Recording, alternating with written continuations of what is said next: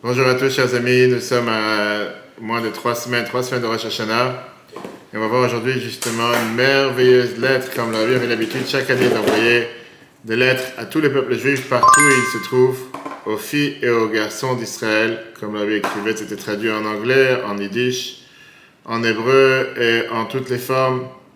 Et c'était avec les messages. Messages, qu'est-ce qu'on apprend de cette nouvelle année? Qu'est-ce qu'on apprend de Rosh Hashanah? Je pense que c'est énormément important en se préparant à cette nouvelle année, en se préparant à Rosh Hashanah, d'avoir ces messages et d'avoir la vision claire, surtout la vision basée sur la chassidoute, qui sont ces enseignements richissimes du Rabbi qu'on a eu la chance d'avoir pendant près de 42 ans, très très riches, qui te donnent la perspective, comment se préparer à Rosh Hashanah. D'ailleurs, ça suit le cours qu'on a eu hier soir, qu'on peut voir sur l'application Etora, qui était comment avoir une bonne année, comment avoir une nouvelle année, Comment s'assurer, comment, avec quel droit on se permet de demander à Dieu, de lui demander de pouvoir avoir une nouvelle année? Avec quel droit? Je veux dire, euh, Dieu ne te doit rien. Et pas seulement ça, on a vu comment dans la prière, qu'on va dire pendant les dix jours de, euh, entre Rosh Hashanah et Kippour, assez le mantra, fais-le pour toi en deux mots. Fais-toi une faveur, si tu veux vraiment qu'on fasse ce que tu nous demandes, donne-nous une meilleure année. Comment on peut avoir une telle arrogance? C'est un magnifique cours qu'on peut voir sur le site etora.fr, ainsi que l'application podcast, etc. Aujourd'hui, on voit sur un autre angle. Parce que c'est vrai qu'on est pour l'instant pas encore à Shashana, on se rapproche, le mois du bilan, le mois des Loul, le mois dans lequel on a le devoir de faire ce qu'on appelle la note au bilan pour réparer ce qu'on n'a pas fait ce qu'il fallait cette année, prendre sur soi des bonnes résolutions et des bonnes décisions pour la nouvelle année. C'est ce qu'on a l'habitude et avec ça, on demande à Dieu de nous accorder une bonne nouvelle année. Alors, quand on parle de bilan, on parle de Cheshbon Nefesh, auto-bilan, il y a une erreur que beaucoup de gens s'imaginent qu'il faut faire un bilan avec les mauvaises choses. Qu'est-ce que j'ai fait comme mauvaise chose? Qu'est-ce que j'ai fait Qu'est-ce que j'ai raté? Qu'est-ce que j'ai pas fait de bien? Et là, on va voir des merveilleuses lettres, deux lettres. J'espère qu'on pourra faire une troisième aussi, dans laquelle Rabbi te donne la perspective que le bilan n'est pas seulement les mauvaises choses. Le bilan, c'est aussi les choses positives. Le bilan, c'est un devoir de ne pas se sous-estimer tellement bas et ne pas se sous-valoriser en pensant à Rosh Hashanah, waouh, nouvelle année, va savoir ce qui va me tomber sur la tête. Dans cette lettre qu'on va apprendre ensemble aujourd'hui, c'est une lettre que Rabbi a écrite pendant les jours de Slichot en 1955. Rabbi t'a fait remarquer le point que les bonnes actions, sont les actions qui restent éternelles. Les mauvaises actions sont des actions qui sont momentanées. C'est pas ça qu'on fait, tu vois, on peut les réparer, on peut les nettoyer. Alors que le bien, c'est quelque chose qui ne disparaît jamais. Le bien, c'est quelque chose qui est toujours là. Le bien, c'est quelque chose que, quoi qu'il arrive, il pourra jamais être effacé, jamais être enlevé. Il commence El Bnei Israël, Bechol Makom Shem, à tous les garçons et filles du peuple juif, dans Achar Bechol Makom Makom, dans n'importe quel endroit où ils se trouvent. Bénédiction et salutations. On se rapproche maintenant vers la fin de l'année passée, et comme on avance vers la nouvelle année, chaque personne essaie de faire ce qu'on appelle un inventaire, un inventaire sérieux, spirituel de l'année passée. Et sur cette base, il prend des bonnes décisions pour la nouvelle année. Afin que l'inventaire et les décisions soient correct. On doit essayer la vidéo, on doit tout faire, on doit se garder de ne pas, d'un côté, exagérer en évaluant ses qualités et ses actions, mais de l'autre côté, ça c'est le point important sur lequel Rabbi met l'accent, on doit ne pas exagérer en évaluant ses défauts et les mauvaises choses qu'on a pu faire. Des deux côtés. Pas besoin de se fanfarer en faisant croire j'ai pu faire, va savoir les plus belles choses sur terre, je suis le plus grand sadique sur terre. Mais de l'autre côté, n'imagine pas non plus que tu es la plus mauvaise personne qui existe sur Terre. Pourquoi? Tu vas me dire que ça dérange. Si tu prends le chemin du Moussa, au contraire, on te dit non, malgré tout ce que tu peux faire comme bien, tu es mauvais, tu pourras jamais avancer, tu pourras jamais évoluer, tu as un corps matériel grossier, ton âme est presque insignifiante. Mais te dit pourquoi? Parce que le fait d'aller avec un sentiment de dikaon, de dépression, et à plus forte raison de désespoir que Dieu les en préserve, ça, c'est une des choses les plus faciles qui viennent affaiblir les décisions pour la volonté de vouloir s'améliorer. Si tu vas toute la journée avec un sentiment de désespoir ou de dépression, tu vas jamais être motivé pour faire quoi que ce soit. De toute façon, j'ai pas d'espoir. De toute façon, Dieu est tellement grand et je suis tellement petit, je ne vais pas pouvoir réussir. Mais l'habitude, c'est plus que ça. Si jamais tu vas pas exagérer en évaluant les manques, en évaluant les erreurs, et tu vas faire un vrai bilan, un cheshbon avec un, bilan sincère. Parfois, il peut s'avérer que le côté gauche, le côté négatif de la balance, il est trop grand. N'importe, quelqu'un dans l'année, il a pu par exemple la moitié de l'année, il a oublié de mettre les tefilin. La moitié de l'année, il n'a pas fait ce qu'il fallait par rapport à Shabbat, Kasher, peut-être familial, peu importe. Et Rabbi te dit que parfois, réellement, tu as fait un bilan sincère. Et il peut paraître que la balance du côté gauche est beaucoup plus grande. Elle pèse beaucoup plus lourd que le côté droit, le côté positif. C'est quoi là aussi, il faut que je fasse comme si ça n'existe pas? Rabbi continue, Gambe Matzav Kazé, même dans une telle situation, c'est interdit de laisser au sentiment de désespoir s'installer et prendre part à l'intérieur de ton système. Pourquoi? Parce qu'ensemble, avec un regret profond sur le passé et une décision sincère de vouloir changer à partir d'aujourd'hui et plus tard, que ça c'est le but du bilan. Le but du bilan, c'est pas juste pour faire un bilan, dire j'ai fait un bilan, mais le but du bilan, c'est pour pouvoir changer. On doit se rappeler éternellement que le bien est la sainteté, comme la Torah nous dit. Et comme la Torah nous explique qu'est-ce qui est bien et qu'est-ce qui est saint, ce sont des choses éternelles. C'est des choses éternelles et c'est des choses que tu pourras jamais effacer. Et pourquoi? C'est des choses éternelles que tu ne peux pas effacer Parce qu'ils viennent de l'âme. Ils viennent de l'étincelle divine qu'il y a dans le cœur, dans la personne.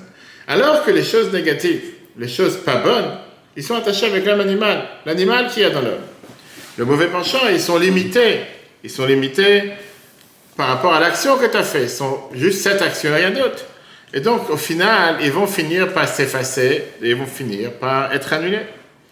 Et donc, si je résume, Rabbi te dit, les mauvaises actions, c'est des actions qui sont seulement momentanées. Momentanées par une vraie tchouva, par une tchouva sincère. On peut les réparer, on peut les nettoyer. Et donc, ces paroles doivent réveiller chacun d'entre nous. Peu importe quelles sont les conséquences du bilan sur l'année passée. Ça doit t'envoyer, Rabbi te dit, un clair sentiment d'espoir, un clair sentiment d'encouragement, un encouragement solide pour le futur, en sachant que les bonnes actions que tu as faites l'année dernière, ce sont des bonnes actions éternelles. Et c'est des bonnes actions qui ont fait rentrer la lumière dans ta vie, la lumière dans ta famille, la lumière dans tout le peuple juif. Puisqu'on sait très bien que tout le peuple juif est responsable, garant l'un de l'autre. On est tous attachés l'un à l'autre, on est tous une unité comme un seul corps. Donc même si parfois c'est des voiles, des épisodes qui montent sur une descente, que j'ai pas fait ce qu'il fallait, j'étais pas à la hauteur de ce que j'aurais dû faire. Pas tout, et au bien parfois on voit qu'on n'est pas devenu plus intelligent ou plus craignant Dieu. Ça veut dire au final, quand tu fais un vrai bilan, sincèrement et profondément, le bien dans le monde ne fait que grandir et se renforcer. Chaque année, chaque jour, chaque instant. Parce qu'à chaque instant se rajoutent des bonnes actions. Même quand il peut paraître que les mauvaises choses reçoivent plus de poids, c'est seulement momentané. En fin de compte, c'est obligatoire que le bien va l'emporter et que le mal va totalement s'annuler. Pourquoi? Parce que le Créateur du monde, parce que Dieu, c'est celui qui a fixé que, en fin de compte, tout le monde fera vois. Et Dieu qui est Marbel Isloar, que Dieu qui a fait, qui fait en sorte de pardonner, même sur des fautes qu'on a pu faire, même sur des fautes qu'on a pu faire plusieurs fois, beaucoup de fois, finalement, il accepte notre chouva, il accepte notre retour. Comme la Torah nous promet qu'il personne ne va jamais être repoussé, personne ne va jamais être reporté. Alors de quoi ça dépend? Ça dépend de chaque juif. De faire en sorte que l'année qui arrive soit une année dans laquelle les conséquences de nos actions soient le meilleur par un d'amélioration et un changement personnel. Dieu qui veut la tchouva de chacun d'entre nous, nous aide. Et le fait de prendre une telle décision rassure et promet avec une telle certitude qu'on aura chacun d'entre nous une shana tova une bonne et douce année. La vie termine de Birkat Ktiva Vachatima Tova avec ma bénédiction d'écriture et de signature pour le bien. Ça, c'est une lettre en 1955 qui te montre la perspective quand tu fais le bilan. Qu'est-ce que ça veut dire que tu fais le bilan? Quel type de bilan faire? C'est vrai qu'il y a des gens qui peuvent être démoralisés, parfois qui vont se dire, je vais faire un bilan, pas forcément que j'aurai la meilleure, plus de 50% des bonnes choses, j'ai pu faire des mauvaises choses, pas forcément j'ai fait la prière comme il fallait, mais il a des zakats comme il fallait, des, je sais pas, schéma avant de dormir, schéma le matin, tefillin tous les jours. Je vous dis, t'inquiète pas, fais ton bilan.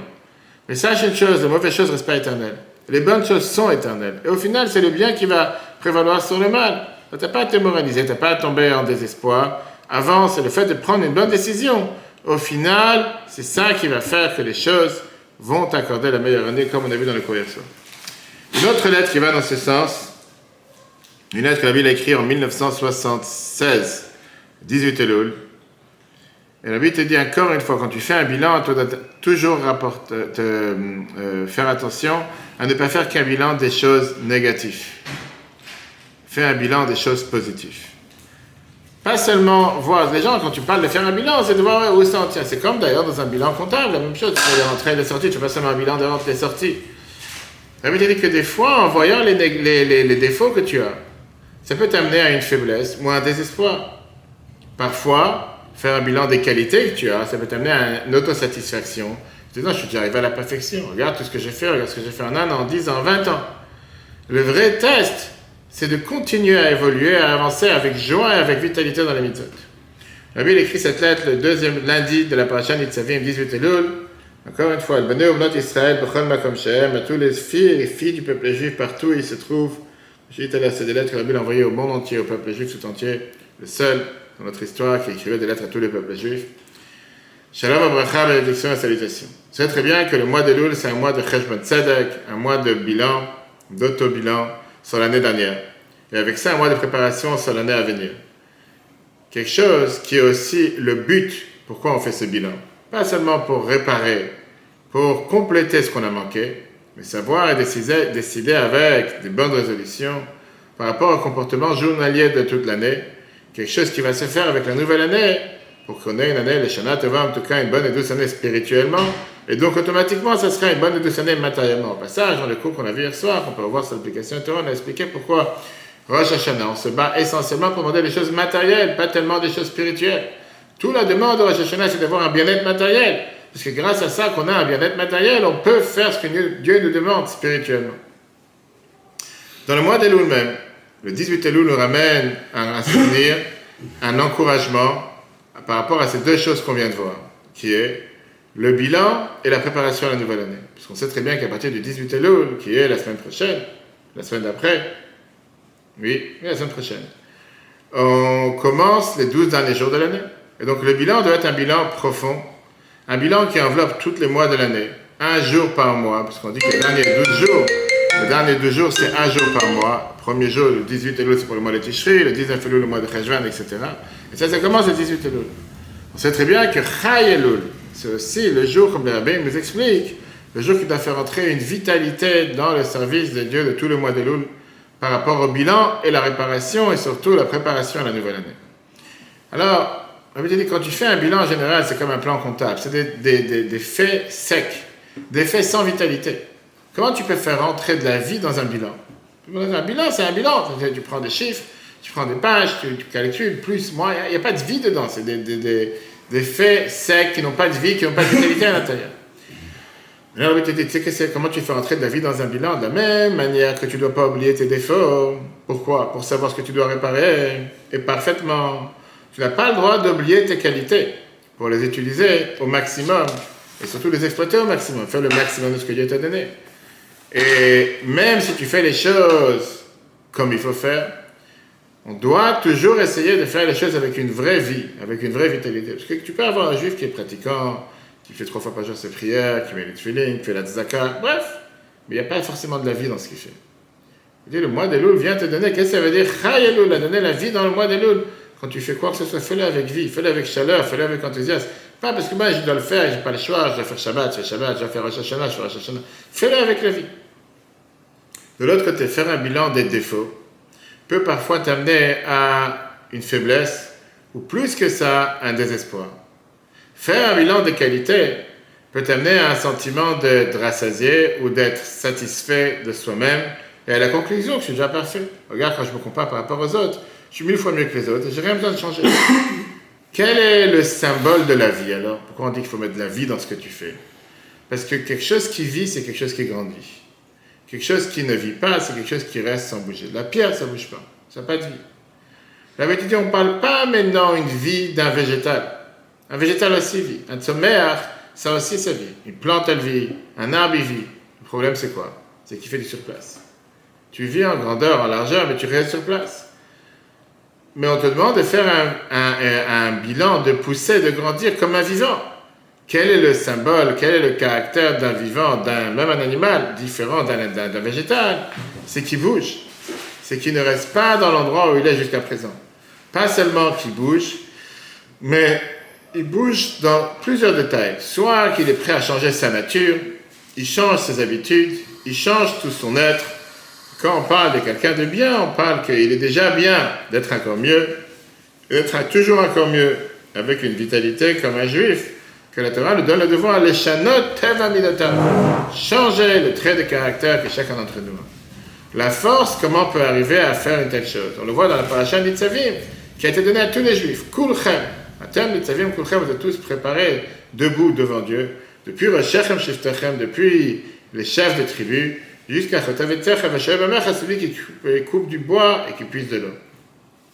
Pourquoi? Parce qu'au final, tout le peuple juif est attaché à Dieu. on est tous attachés à Dieu. On est tous vivants pour être présents devant Dieu aujourd'hui. On a tous la possibilité d'être attachés à Dieu éternellement. On a tous la possibilité que Dieu soit notre source de vie et notre vitalité par une Torah de vie et des mitzvot dans lesquels Dieu nous a dit tu vivras grâce aux mitzvot. La Bible dit ici une, une, un point fort, comme on voit clairement que n'importe quelle chose que tu fais avec de la vie, tu obtiens des conséquences et des résultats en réussite et beaucoup plus parfaits que quand tu les fais sans vie. C'est en fait. Tu fais quelque chose comme un mort, tu vas avoir des résultats. Tu fais quelque chose avec vitalité, avec enthousiasme, avec chaleur, tu auras beaucoup plus de réussite. De la même manière, la dit quelque chose qui n'est pas moins important. Le fait de faire quelque chose avec vitalité, ça a un impact sur les autres. Tu veux aller aussi dans ce chemin. Ils voient que tu fasses quelque chose et que tu es excité dans ce que tu fais. Tu as une vie dans ce que tu fais ça a un impact en te disant, puisque tu es un exemple vivant, les gens veulent suivre la vie. Si tu es un exemple mort, les gens ne sont pas intéressés à suivre. Quelqu'un qui est vivant, quelqu'un qui est chaleureux, quelqu'un qui a de l'enthousiasme, quelqu'un qui est rayonnant, quelqu'un que tu vois que la Torah et les mitzvot vivent avec lui. Quelqu'un veut faire. Quelqu'un va te pousser de manière, je sais pas, à faire la Torah et les mitzvot comme un mort. Tu sais quoi, mort, il y a assez de morts autour de moi. Je préfère avoir encore un mort avec moi. La en te disant que Dieu fasse que chacun d'entre nous puisse utiliser cette opportunité des derniers jours de l'année, et à plus forte raison les jours de l'année à venir, avec une vraie vitalité, que ça amène à chacun d'entre nous, parmi tous les peuples juifs, qu'on soit inscrit et scellé pour le bien, les Shana Tova, en tout cas une bonne et douce année, les Chaim Tovim ou Shalom, pour une bonne vie et pour la paix jusqu'à la venue de Mashiach, qu'à ce moment-là va s'élever tout le peuple juif, Bechavod, avec bénédiction, au Vibracha et avec honneur et bénédiction. On a le temps une troisième puis termine une troisième lettre. On verra si tu veux les semaines, prochaines, les semaines suivantes, les prochaines lettres. Et là, encore une fois, donc on a vu une lettre de 1955, on a vu une lettre de 1976, et une autre lettre du 18 Elul 1981, dans laquelle la Bible te demande et il supplie ne pas exagérer dans l'évaluation du mal. Ne pas exagérer dans l'évaluation du manque. A priori, quelqu'un va se dire, qu'est-ce qu'il y a de mal si j'exagère dans le mal que j'ai fait cette année? Au contraire, c'est quelque chose qui peut me motiver à agir encore plus. Et, pourquoi la Torah t'a interdit d'augmenter sur les mitzvot? Mais tu dit que n'importe quelle déviation peut parfois t'amener à des conséquences malheureuses. Et c'est pour ça qu'on demande de toi de faire quoi? De faire un vrai bilan, un cheshbon tzedek.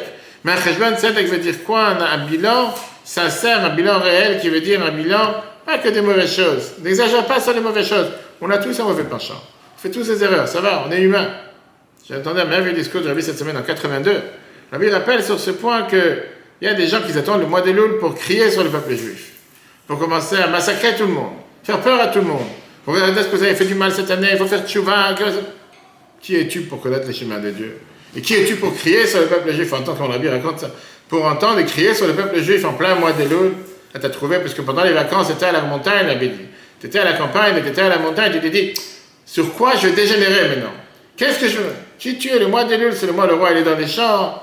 On a tous des erreurs. Qu'est-ce qu'il y a? A le droit de faire des erreurs.